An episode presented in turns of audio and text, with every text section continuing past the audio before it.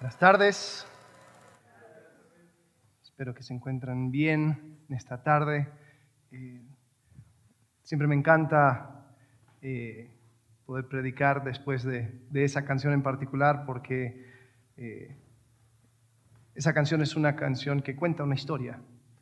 Y yo creo que una de las mejores cosas que podemos hacer cuando nos reunimos es recordar que somos parte de una historia. Somos parte de algo mucho, mucho más grande que nosotros. Y tenemos el privilegio de entrar en esa historia a través de Jesucristo. Y esa es la razón por la cual pasamos este tiempo contando la historia, desde sus inicios. Hay veces donde parece que la iglesia y, lo que hacemos los domingos puede volverse pesado y se siente como si fuera una clase de historia y uno dice, ay, ¿para qué? ¿Para qué? Yo quiero algo que me, pueda sostener. En, la semana quiero unas palabras tal vez de, de las epístolas, algo de Pablo, algo de Jesús y vámonos. Sí, eso tiene su lugar. Sin embargo, nunca nos olvidemos de que somos parte de una historia y una historia mucho más grande que nosotros. Y por eso es importante saber la historia. Por algunas razones. Número uno, para no cometer las mismas o los mismos errores que los que vinieron antes de nosotros. El apóstol Pablo dice que esto se cuenta como ejemplo para que nosotros no caigamos en la misma en el mismo error. Y por eso es que contamos y por eso es que pasamos tiempo. Y hoy estamos continuando con esta historia hablando acerca de los reyes de Judá. Si has estado con nosotros en las últimas semanas, eh, sabes que ya hemos pasado varias semanas hablando de esto de un pueblo, dos almas. El, el, la división del reino de Israel, comenzado por Saúl, continuado por David, después entregado a Salomón, cuando llega al hijo Roboam, se rompe en dos porque Roboam quería agrandar su propio reino y hacerse él el importante. Sin embargo, no le fue bien. Dios promete a otro, a Jeroboam, un reino así como David, si solamente le siguiera y fuera, fuera fiel. Pero en ese momento ya Jeroboam se vuelve demasiado práctico y dice que no, voy a establecer dos becerros de oro porque ellos sí van a mantenerse eh, o, van, a, van a darme la oportunidad de mantenerme en poder. Y así tenemos el linaje, hemos tenido una imagen que yo sé que nadie ve porque son muy chiquitas las letras, pero bueno, por lo menos puedes ver las formitas. Eh, el linaje de, tanto de Israel como de Judá. Y lo que vemos en este linaje es que Aquí en rojo tenemos el linaje de Israel, vemos muchos, eh, muchos movimientos laterales, son, son momentos cuando algún capitán o alguna persona asesina al, rey y ahí toma el poder. Entonces no hay, hay hay varias dinastías, pero no, son, no es algo fijo. En Judá si puedes ver, aunque no lo puedes leer, sí puedes ver que es algo un poco más vertical, ¿no? Eso significa que cada eh, rey era el hijo del rey anterior. Esto es parte de la promesa de Jehová a David. Jehová le prometió a David siempre tener un hijo en su trono. Y eso ha sucedido.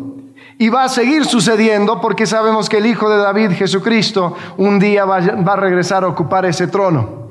Entonces, así sigue. Sin embargo, aunque ellos no tuvieron esos mismos golpes de estados que tuvo eh, el reino de Israel, Judá también tuvo sus reyes malos.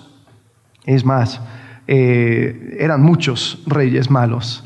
Se calcula que hay ocho reyes donde eh, Jehová dice explícitamente que hizo lo bueno delante de Dios.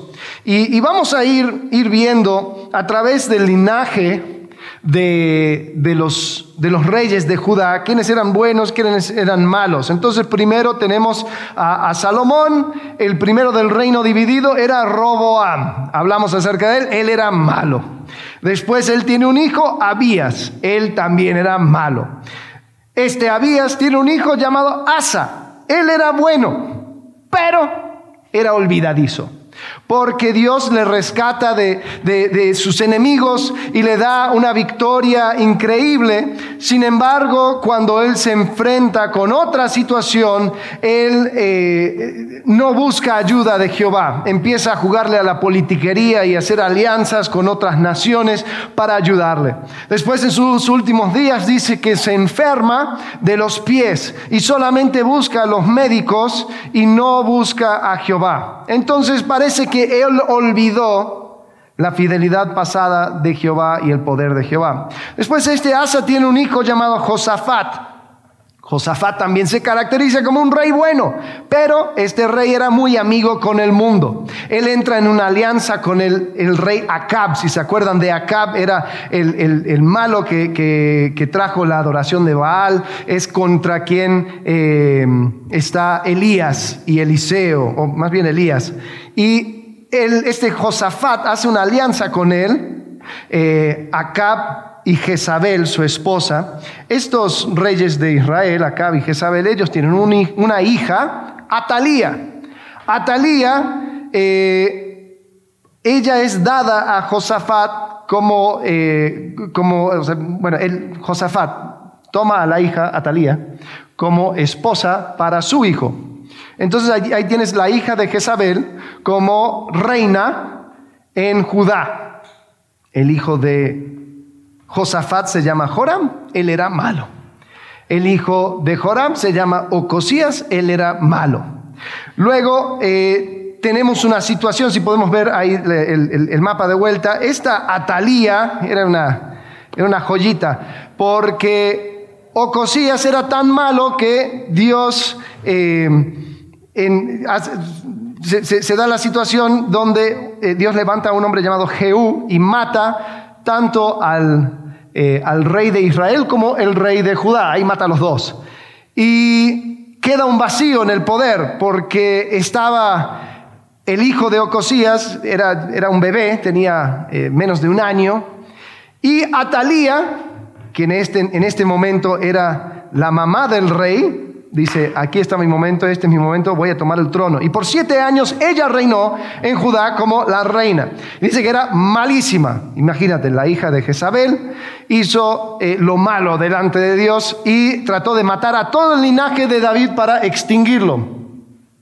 Pero este Joás, él fue escondido por su tía y lo esconde y lo pone en el templo. Eh, la tía eh, estaba casado con un sacerdote y el tío de Joás le, cría. Y después de siete años eh, van elaborando un golpe de estado para quitar a Atalía y instalan a este jovencito rey de siete años llamado Josías, o Joás más bien. Em, vamos a hablar un poco más de él. Joás tiene un hijo, se llama Masías. Él era bueno, pero era dividido. En Segunda de Crónicas 25.2 dice que Amasías hizo lo recto ante los ojos de Jehová, aunque no de perfecto corazón.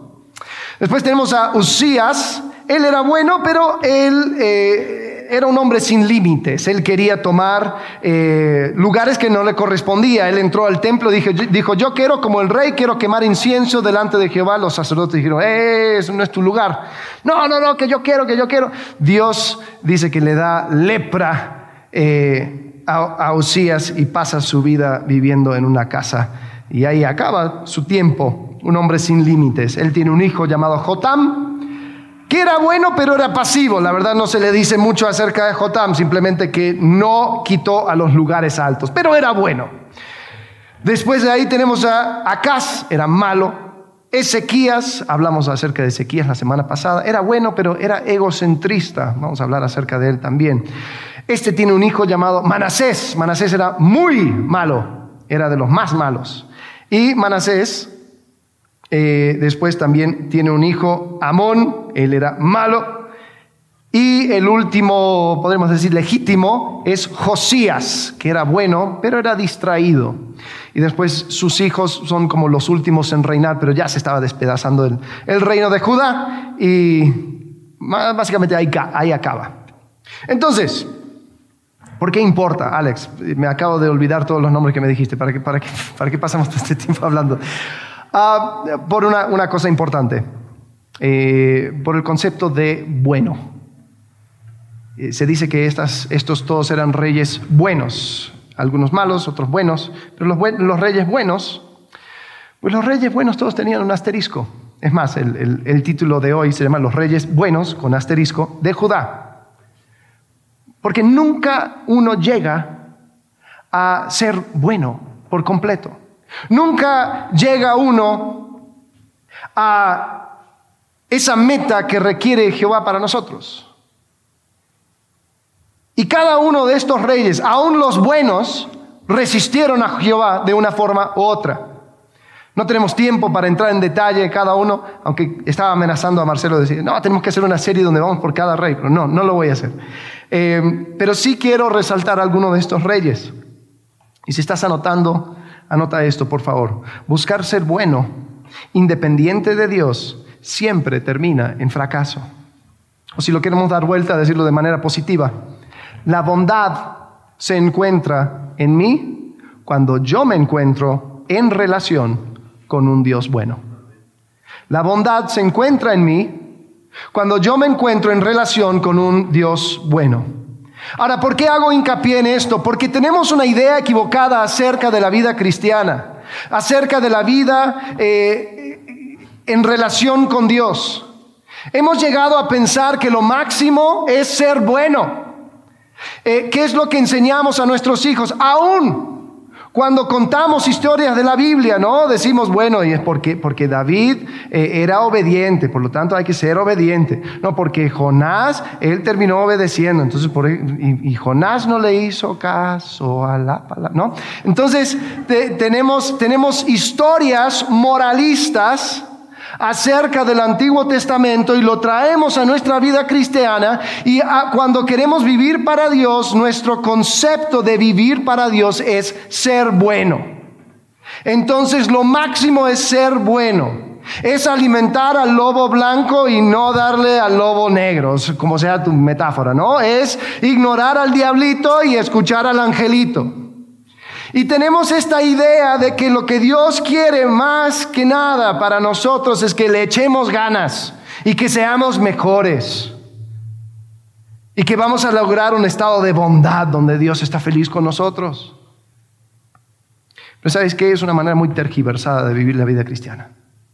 Porque aún, aún tal vez sabemos de que no, que Jesucristo nos salvó, entonces la, salvación eh, no es por obras, y eso lo tenemos bien grabado, pero, y, ajá, ¿y después?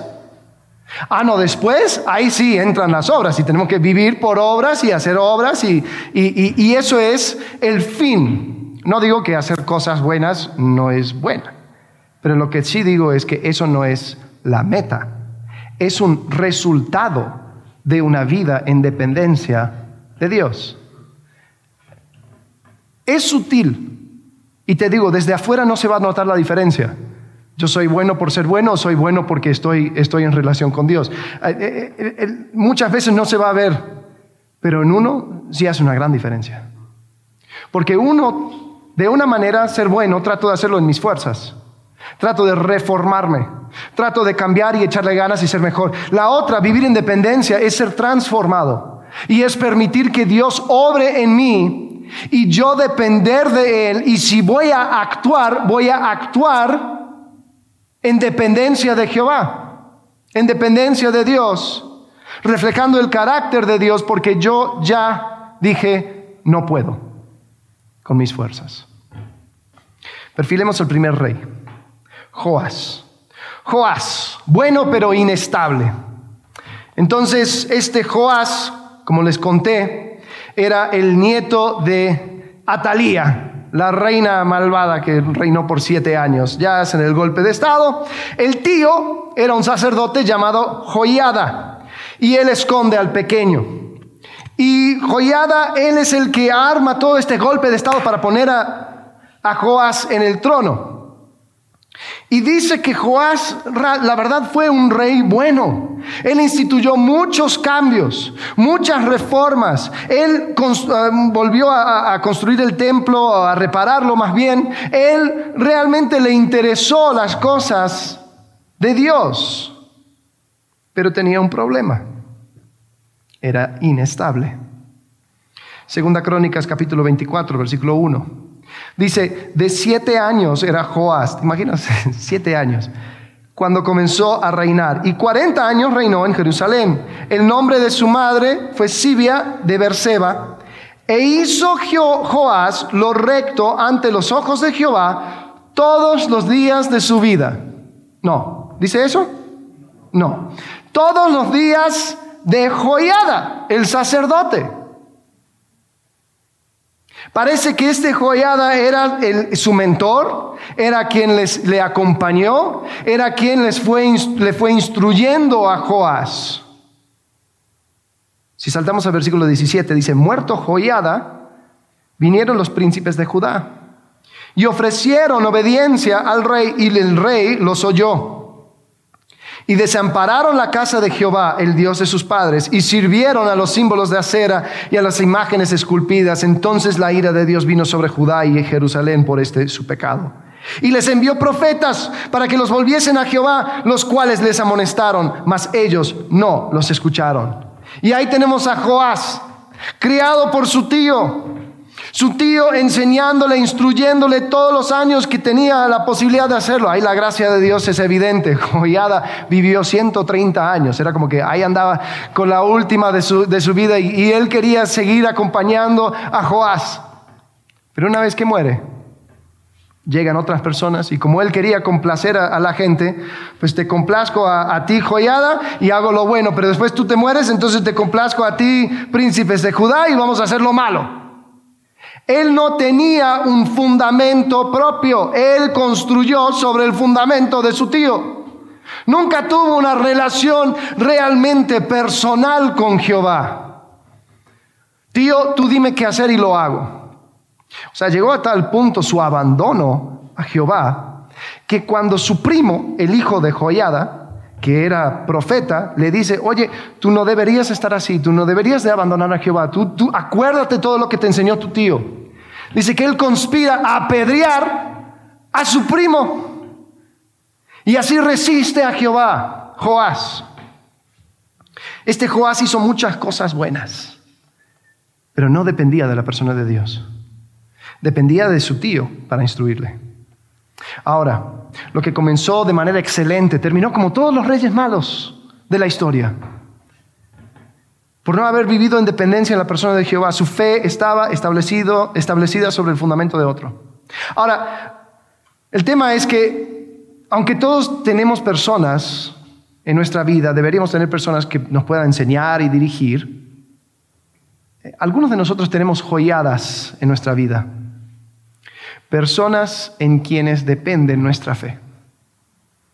Personas que, o sea, no solamente nos mentorean, sino que yo he puesto todo, toda mi, esperanza, mi conocimiento, mi, mi fe en lo que me dice esta persona. Y si esta persona se me quita de en medio, colapsa mi fe. Otros tienen circunstancias o, lugares o instituciones donde pues cuando estoy aquí, cuando actúo así, cuando estoy en este marco, entonces todo bien, pero sácame de ahí y colapso. No tengo fundamento, no tengo base. Hay personas que eh, su fe dura mientras están en la iglesia adecuada. Ay, no, cuando estaba en esta iglesia, wow, todas las cosas buenas que hice, increíble, wow, esto, el otro, y tenía una comunidad y tenía el otro, pero después me mudé. Ajá, ¿y? No, pues ahí ya, ya, ya se acabó, se acabó mi fe. Otras personas eh, tienen a alguien en particular. No, cuando, cuando se sentaba mi mamá conmigo y leíamos, eh, hacíamos el devocional, y eh, ahí sí, wow, cómo crecía, cómo entendía, cómo aprendía. No, cuando me agarraba mi tío y me, me sacudía y me decía que estaba mal y me explicaba por qué estaba mal. Sí, no, eso fui, fui desafiado. Pero falleció mi tío. Ya me mudé de la casa de mi mamá. No, cuando mi pastor me decía lo que tenía que hacer, cuando me decía cómo tenía que actuar, ay sí. Y cuando no, ahí se acaba nuestra fe. Tengo una pregunta. ¿Qué cosas, personas o circunstancias, si me fueran quitadas, afectarían adversamente a mi relación con Dios? ¿Qué cosas, personas o circunstancias, si me fueran quitadas, afectarían adversamente a mi relación con Dios.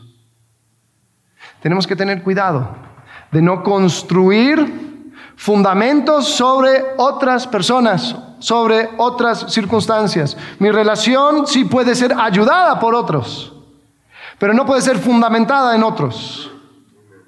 Yo crezco en relación con Dios cuando hago mía la relación con Dios. Esa era la vida de Joás. Bueno, pero con asterisco, era inestable.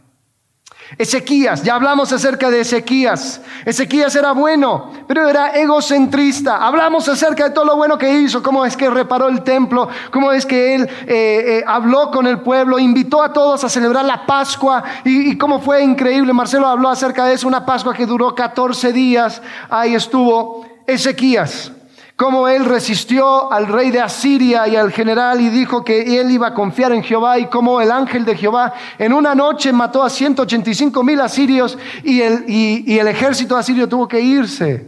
¿Cómo es que Dios le protegió? Increíble, podemos aprender tanto de la vida de Ezequías. Sin embargo, él también viene con asterisco. Marcelo habló un poco acerca de esto. Eh, lo que sucede es que, bueno, cuando se mueren 185 mil eh, soldados fuera de tu ciudad, pues la palabra empieza a correr. Y los que en este momento se estaban, en, en el marco histórico, se estaban posicionando como enemigos de Asiria, Babilonia, ellos querían saber acerca de este asunto. ¿Cómo era que Ezequías había hecho algo así? Entonces dice que envían mensajeros para hablar con Ezequías, para, para, preguntar. Segunda de Crónicas 32 dice, más en lo referente a los mensajeros de los príncipes de Babilonia, que enviaron a él para saber del prodigio que había acontecido en el país. Mira, aquí dice, Dios lo dejó a Ezequías para probarle, para hacer conocer todo lo que estaba en su corazón. Aquí Ezequías estaba en una una bifurcación, estaba, estaba frente a un camino que se dividía. Podía A decir, sí, todo lo que sucedió, la verdad no tuvo nada conmigo. Yo simplemente oré, me puse a la merced de Jehová, mi Dios, y Dios nos rescató. Dios nos ayudó. Dios hizo todo. Yo simplemente vivo en dependencia de Jehová y Jehová nos libra. Es increíble, babilonios. ¿No quieres conocer a este Jehová? O podía ir en otra dirección, decir, ah, tú quieres saber cómo hice con 185 mil soldados. Mira, te cuento, es que la verdad yo tengo un plan, este plan era de por siete años y ahí estuvimos haciendo esto, recaudando impuestos y guardando esto. Hice un túnel, eh, ¿sabes del túnel de sequías? Estúdialo después. Era increíble, los ingenieros todavía no saben cómo lo hice, pero eso sí es verdad, después estúdialo, sí está interesante. Em, el punto es, Ezequías le mostró a estos babilonios absolutamente todo y lo hizo para hacer que él fuera el centro de la historia. En Segunda de Reyes capítulo 20 dice, entonces el profeta Isaías vino al rey Ezequías y le dijo, ¿qué dijeron aquellos varones y de dónde vinieron a ti? Ezequías le respondió, ah, de lejanas tierras han venido, de Babilonia. Y él le volvió a decir, ¿qué vieron en tu casa? Y Ezequías respondió, vieron todo lo que había en mi casa. Nada quedó en mis tesoros que no le mostrase. Entonces Isaías dijo a Ezequías, oye palabra de Jehová. He aquí vienen días en que todo lo que está en tu casa y todo lo que tus padres han atesorado hasta hoy será llevado a Babilonia, sin quedar nada, dijo Jehová. Y de tus hijos que saldrán de ti, que habrás engendrado, tomarán y serán eunucos en el palacio del rey de Babilonia. Ahora, si, si paráramos ahí, aquí hay otro, otra, otra división del camino. Eh, Ezequías podría mirar la situación y decir, oh no, me arrepiento delante de Dios. La verdad he sido enorgullecido, he buscado la gloria para mí, locamente he hecho como puede ser, mis hijos, el linaje, todo lo que viene después de mí, este proyecto de Dios de ser, de, que seamos un, un, eh, un reino de, sacerdotes, que, que, seamos luz entre las naciones, esto todo se va a ir, oh, podría entrar en un momento de luto. Pero no es así como continúa la historia. Versículo 19. Entonces Ezequías dijo a Isaías, la palabra de Jehová que has hablado es buena. ¿Cómo que es buena? Después dijo, habrá al menos paz y seguridad en mis días. Espérate. Ezequías estaba tan concentrado y tan enfocado en construir su reino, en mantener su reputación, en que la gente le vean a él como el rey bueno, que no le importó mucho lo que sucediera después. ¿Sabes qué? Que pase lo que tenga que pasar, yo sí voy a, a van a escribir acerca de mí como el bueno. ¿Sabes? Siempre falta una raya para la suma. Ezequías no era la excepción. Su estatus de bueno viene con asterisco. En vez de proyectar el plan de Dios para con su pueblo, para con el mundo, para con su dinastía, prefirió construir su propio reino y proyectar su propia grandeza. ¿Sabes que me entristece escuchar acerca de iglesias, acerca de ministerios, acerca de hombres y mujeres de Dios? Que cuando están confrontados con engrandecer a Dios, arrepintiéndose o reconociendo maldad o exponiendo a la luz algo incorrecto, algo que nunca debió pasar, deciden esconderlo. Y dicen, por lo menos habrá paz en mis tiempos. Por lo menos nadie va a saber o no se va a tachar mi buen nombre. Y después cuando son confrontados, dicen, no, no, no, no, es que tú no puedes salir a la luz con esto. Porque tantas personas han sido beneficiados por, por lo que yo hago, básicamente. Entonces, si tú me expones, entonces hay personas que van a ser afectadas. Van a culpar a Dios. Y lo que no ven es que Dios es engrandecido cuando sale a la luz la verdad. Dios es engrandecido cuando las personas te ven a ti por quien eres de verdad y las personas ven a Dios como alguien digno de ser adorado, como alguien eh, en el cual tú tienes una relación de dependencia. la comparación siempre con los reyes era con David, con David, con David. Y este era bueno como David, y este no era bueno como David. Y esto siguió en los caminos de David, este no siguió en los caminos de David. O sea, ¿qué onda con David? David, pasamos como dos meses estudiando la vida de David y David era un desastre. ¿Sabes lo que hizo David? La diferencia y la razón por la cual él está puesto como lo máximo de los reyes. Porque él, aunque él era imperfecto, aunque él era, había momentos de, tremendas, donde podríamos desmenuzarlo y decir, David tendría que haber actuado así, así, así. Su lealtad, su confianza, su dependencia siempre estuvieron en Jehová. Siempre. Un momento donde, donde David, eh, él hace algo malo, él, él quiere tomar un censo de, su población porque quería saber, a ver, ¿con quiénes cuento para el ejército? Jehová dijo, no, no, no, no tomes censos. Yo quiero que si, tú tienes que pelear, que confíes en que yo, Jehová de los ejércitos, va a pelear contigo. Entonces no tomes censo. Entonces el censo eh, era, era, algo, eh, una muestra de, de falta de fe. Entonces Dios le castiga y le da una opción. Esto sería en los últimos años de David. Le da una opción y le dice, tú quieres ser, em, quieres que te ataquen tus enemigos, quieres, creo que había eh, otra situación, eh, hambruna, o quieres una plaga eh, que va a durar tres días, una plaga terrible. Entonces David dijo algo muy interesante. Prefiero la plaga. ¿Por qué? Porque prefiero echarme a manos de Dios, de Jehová, para que Él esté encargado y que yo sufra a manos de Jehová que sufrir en manos de mis enemigos. Porque yo sé que Jehová es clemente y misericordioso y yo me voy a poner delante de Él. Y sufrió. Pero ¿cuántas veces nosotros no estamos dispuestos a hacer lo mismo? Decimos, ¿sabes qué? Yo no voy a salir con la verdad porque me va a doler, porque voy a tener que sacar muchas cosas a la luz y van a haber consecuencias. Por lo tanto, voy a tratar de esconder lo más que puedo porque por lo menos se va a mantener mi buen nombre. Pregunta, ¿hay cosas incorrectas o incorrectas que disminuyo porque no me afectan? Por ejemplo, pues nadie me vio, nadie lo sabe. A mí no me va a afectar.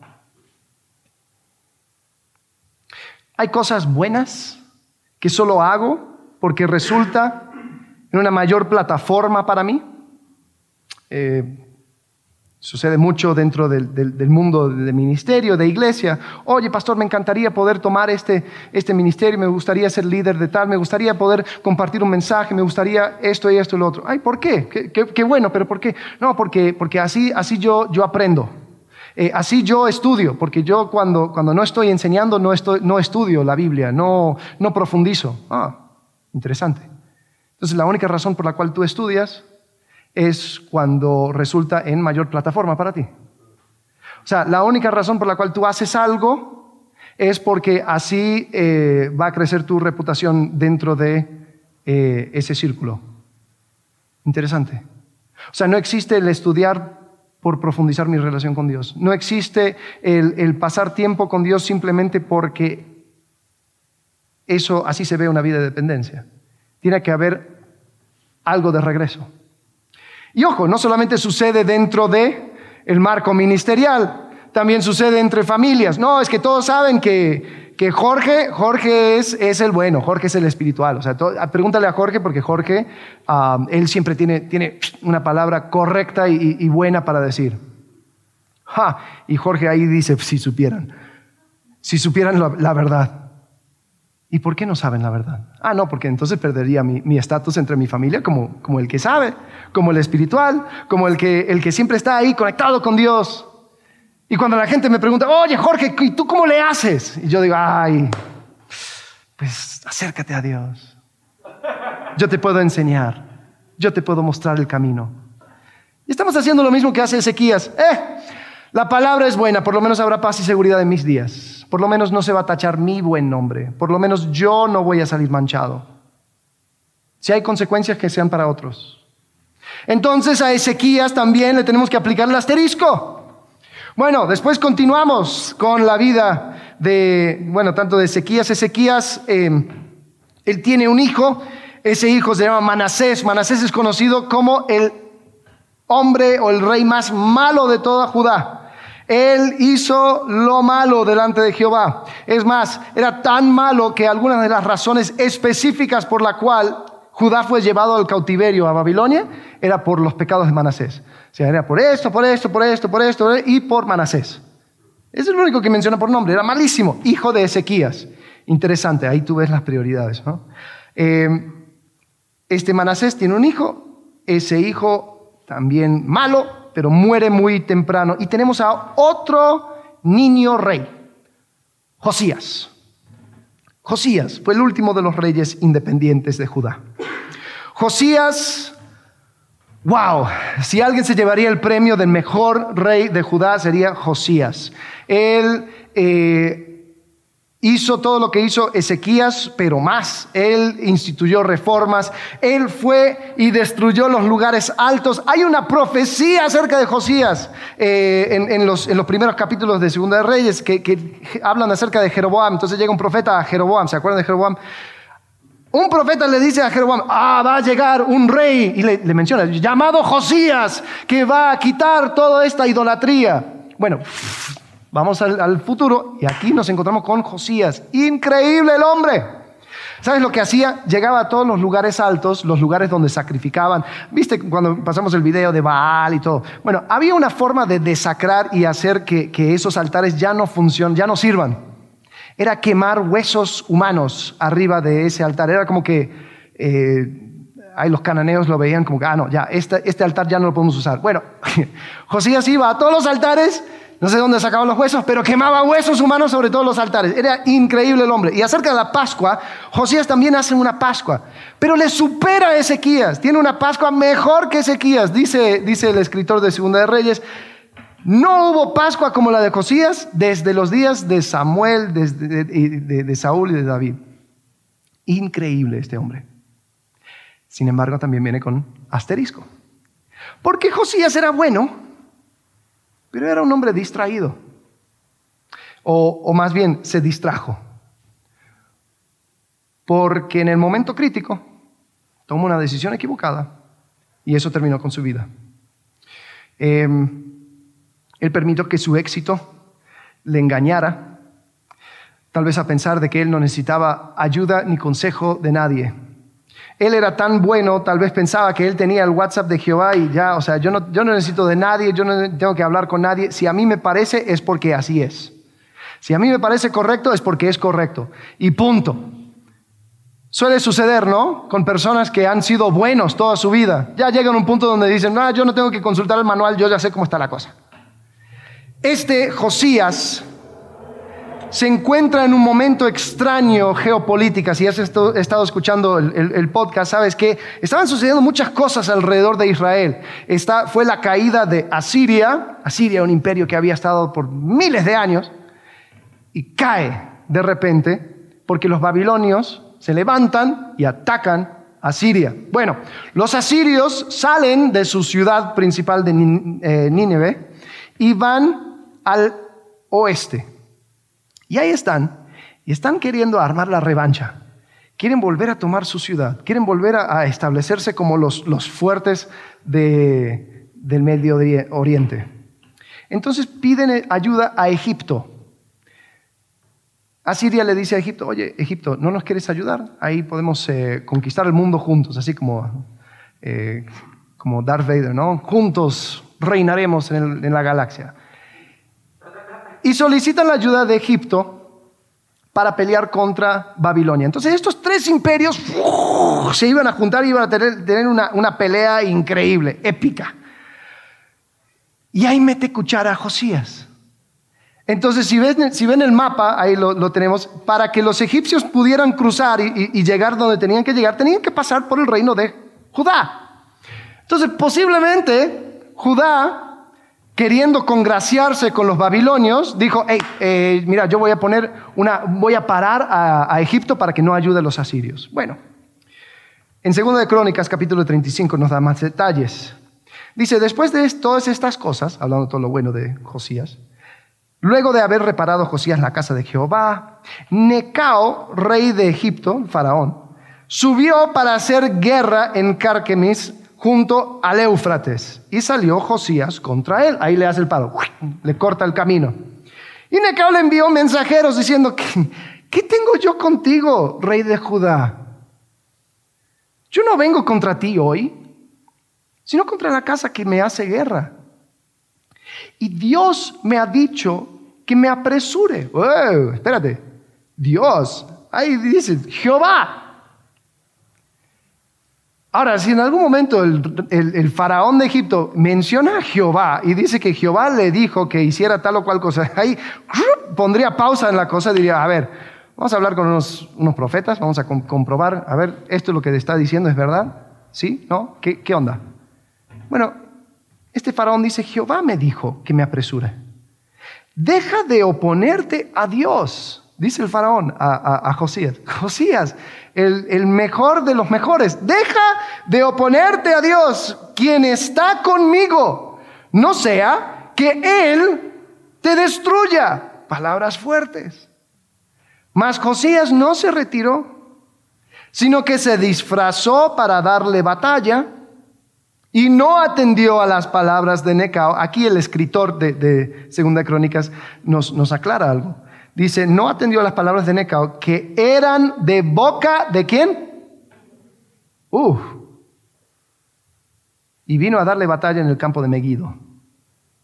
Y los flecheros tiraron contra el rey Josías. Entonces dijo el rey a sus siervos, quitadme aquí porque estoy gravemente herido. Entonces sus siervos lo sacaron de aquel carro y lo pusieron en un segundo carro que tenía y lo llevaron a Jerusalén donde murió. Y lo sepultaron en los sepulcros de sus padres. Y todo Judá y Jerusalén hicieron duelo por Josías. Josías. Dicen que eh, parece que tenía unos 39 años. Josías murió joven, murió distraído, murió metiéndose en asuntos ajenos, murió metiendo la cuchara donde no tenía que meterlo, eh, jugando al juego de tronos de las naciones que ha existido desde siempre. Y cuando Jehová dijo que quería una nación diferente, una nación que iba a ser luz, una nación de reyes y sacerdotes, no estaba hablando de esto. No estaba hablando de un rey que se metiera como títere a intervenir en los asuntos de otras naciones. Se distrajo.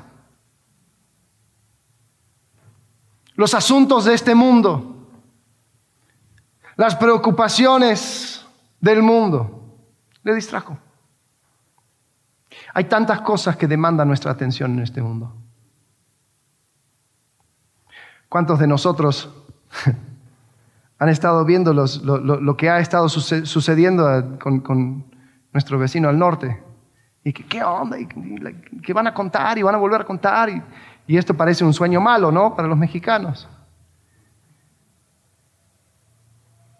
Y nos vamos preocupando y vamos hablando y vamos viendo y cómo va a ser aquí, y cómo va a ser allá, y que si le suben impuestos, si le bajan, si le quitan, si le ponen. Y poco a poco empezamos a preocuparnos por las cosas de este mundo. Empezamos a pretender como que si, si, no, si solamente hiciera esto, si solamente se subiera tal persona al poder, si solamente arregláramos esto, entonces todo estaría bien. Y hacemos de eso nuestra esperanza, como si cambiaría algo. Cuando en realidad lo que Dios quiere para nosotros es una relación de dependencia, para que podamos descansar en la promesa que Él nos hizo, que todas las cosas nos serán añadidas si solamente buscáramos primeramente el reino de Dios y su justicia.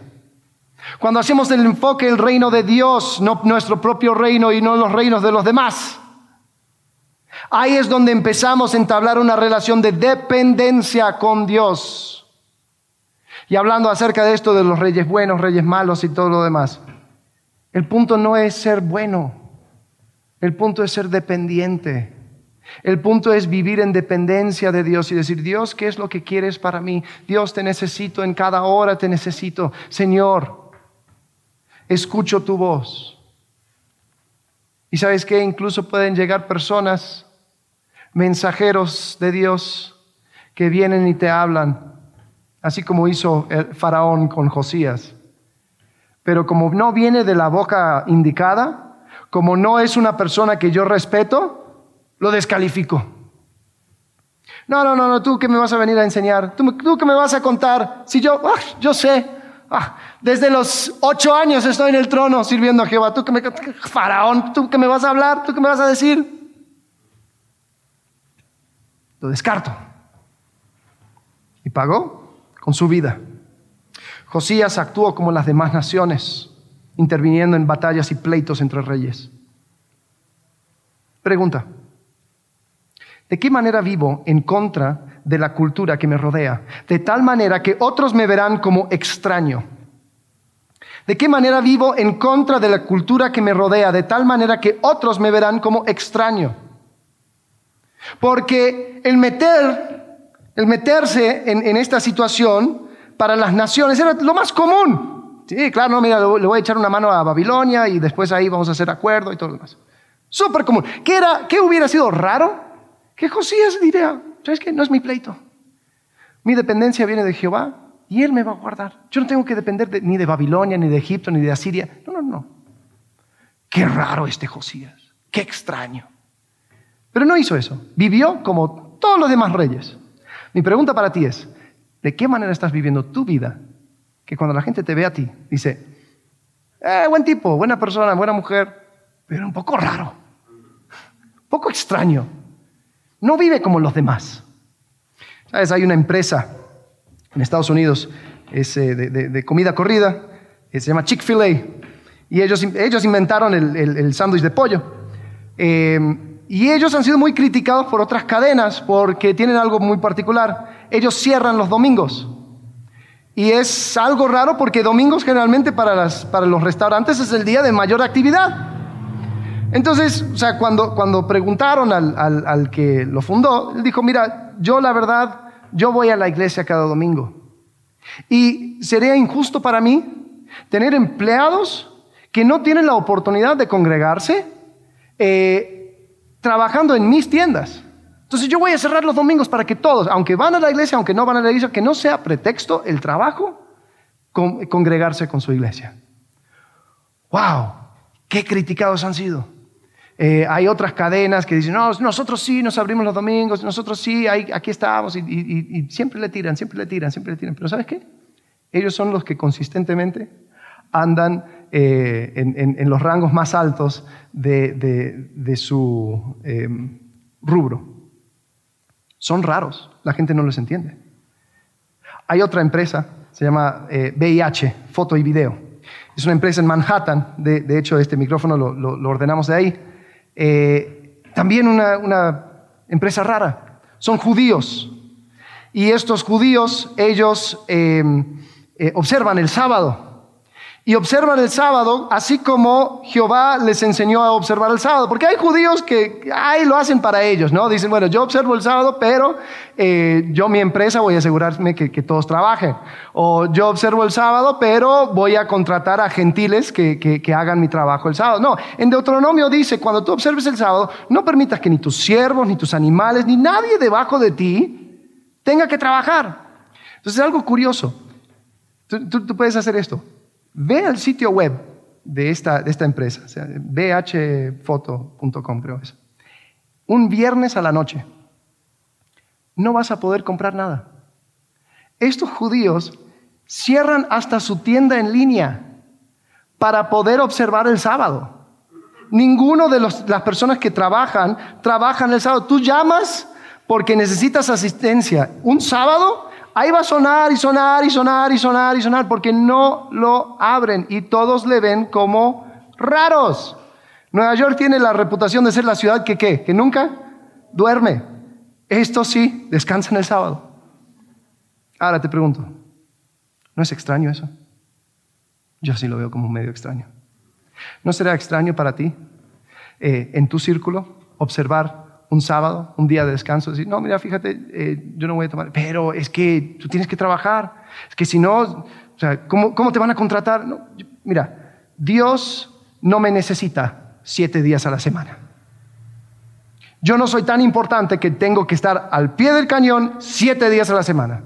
Dios dijo que yo puedo descansar y yo voy a descansar. Pero ¿cómo le vas a hacer? No sé, ahí se encarga Dios. ¿Te das cuenta? Esto es simplemente un ejemplo pequeño. Pero la pregunta queda, ¿cuáles son cosas en tu vida que van en contra de la cultura de tal forma que la gente cuando te ven, te ven como algo raro? Se los dejo para que piensen. La otra pregunta, ¿cuáles son las presiones sociales que afectan mi comportamiento? Josías estaba bajo mucha presión, mucha presión social, mucha presión política, y él accedió a esa presión. Ahora, ser bueno no es el punto. Depender de Dios es la clave. Ahora te voy a contar acerca de otro rey, Manasés. Este Manasés ya dije varias veces, era el más malo de todos los malos. Este era el hijo de Ezequías y él era malísimo. Este Manasés en 2 de Crónicas capítulo 33, versículo 10 dice que habló Jehová a Manasés y a su pueblo, mas ellos no escucharon. Entonces Jehová, por ser tan malo, Jehová castiga a Manasés. Dice, Jehová trajo contra ellos los generales del ejército del rey de los asirios, los cuales aprisionaron con grillos a Manasés. otras traducciones dicen que le pusieron un gancho en la nariz y le llevaron a Siria. Y dice que fue atado con cadenas lo llevaron a Babilonia. Entonces, este Manasés, malísimo, entonces uno lee este versículo y dice, yeah, se hizo justicia, recibió lo que merecía. Versículo 12, mas luego que fue puesto en angustias, oró a Jehová, su Dios, humillado grandemente en la presencia del Dios de sus padres. Y habiendo orado a él, fue atendido. Pues Dios oyó su oración y lo restauró a Jerusalén, a su reino. Entonces reconoció Manasés que Jehová era Dios y vivió el resto de su vida siendo fiel a Dios. Vivió el resto de su vida, no le quedó mucho, pero vivió el resto de su vida en dependencia de Dios, porque se humilló grandemente. Ahora, si esto se tratara de bondad, de ser bueno, de ser malo, él ya se llevó el premio del más malo de los malos. Pero como no, se tiene, no tiene que ver con bondad, tiene que ver con dependencia. Hay personas que dicen, no, mira, la verdad yo ya estoy descalificado, tú no sabes las cosas que yo he hecho. Tú no tienes idea de lo malo que yo he sido. ¿Cómo puede Dios usar a alguien como yo? ¿Cómo puede Dios eh, eh, mirarme a mí con agrado? ¿Cómo puedo yo hacer algo o, vivir en, una, en, una, relación con Dios donde, donde las cosas estén bien? Es que tú no sabes lo que hizo Manasés. Te puedo prometer, todo lo que has hecho no se compara en nada con Manasés. Pero como se trata de dependencia, Manasés se humilló y decidió vivir dependiente de Dios. Esto puede suceder en cualquier momento de tu vida. Alguna persona dice, ah, yo ya soy viejo, ya, ya todo sucedió, lo que pasó, pasó, ya, ahí, ahí quedó. Cuidado, porque tú no tienes idea de lo que Dios puede hacer con una vida entregada a Él en dependencia. Tú no tienes idea. Yo sé que seguro ya se olvidaron de los nombres, pero Ezequías, Manasés, malo. Tiene un hijo malo. Tiene un nieto, Josías, el más bueno de los buenos. Obviamente con asterisco, pero bueno. Si tú ves la línea de tiempo de los reyes, ves a Manasés. Manasés siendo malo, malo, malo, malo, malo, tiene su hijo, malo, malo, malo, malo, malo, es llevado a Siria, cautivo. Después su hijo empieza a reinar. Regresa Manasés. Eh, bueno, él, regresa y empieza a ser bueno, pero ya, ya su hijo ya, eh, ya, ya estaba, ya era malo. Pero los últimos cinco años de su vida, de Manasés, ya habiendo sido, ya habiéndose arrepentido, ya ha habido entregadose a Dios, nace Josías. Y hay una pequeña ventana de tiempo entre los últimos cinco años de Manasés y los primeros cinco años de Josías. Ahora acuérdate, Josías empezó a reinar los ocho, así que mucho tiempo no tenía. Pero yo me pongo a pensar, ¿cómo podrá haber usado Dios a un Manasés arrepentido? ¿A un Manasés humilde? En la vida del joven Josías. No tengo idea, la Biblia no lo dice. Pero me llama la atención de que ninguna persona está fuera del alcance de la misericordia de Dios. No hay ninguna persona que pueda decir, ya mi tiempo pasó, ya cometí muchos errores, ya... Porque veo el ejemplo de Manasés. Esto no se trata de ser bueno, se trata de vivir en dependencia. Buscar ser bueno independiente de Dios siempre termina en fracaso. O la bondad se encuentra en mí cuando yo me encuentro en relación con un Dios bueno. Tenemos a Joás, bueno pero inestable. Ezequías, bueno pero egocentrista. Josías, bueno pero distraído. ¿Sabes que A cada rey le faltaba algo. Cada rey resistía a Dios de una forma u otra. Cada rey. Ninguno podía llegar a la medida de David y ninguno mucho menos a la medida que Dios quería para su pueblo.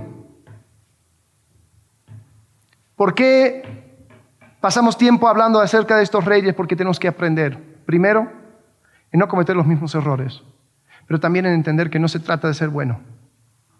Con todo este tumulto de, de elecciones y de países y cosas que andan sucediendo alrededor del mundo, me doy cuenta de algo. El mundo clama a gritos por un buen rey. Ah, que la democracia. La democracia no sirve de nada. Dale 500 años y ya vas a ver cómo no sirve de nada la democracia. No, que una república. La república también puede ser tergiversado. Hay hombres corruptos en todo el mundo. Que un rey. El rey se puede corromper. Pero un buen rey. Un buen rey que busca tu bien, que quiere lo mejor para ti. Que no es llevado por la opinión de las masas. Eso sí podría ser algo excelente. Proverbios dice que cuando hay un buen rey, el pueblo florece. Cuando hay un mal rey, el pueblo gime. Necesitamos un buen rey para arreglar todo lo que, lo que nos sucede en nuestro alrededor. No hay un buen rey, excepto uno. El buen rey Jesucristo, cuyo reinado será, será eterno. Y es ese reino en el cual podemos poner nuestras esperanzas. Todas las demás nos van a desilusionar. Todas, todas. Pero tenemos al buen Rey Jesucristo. ¿Y cómo vivió Jesucristo?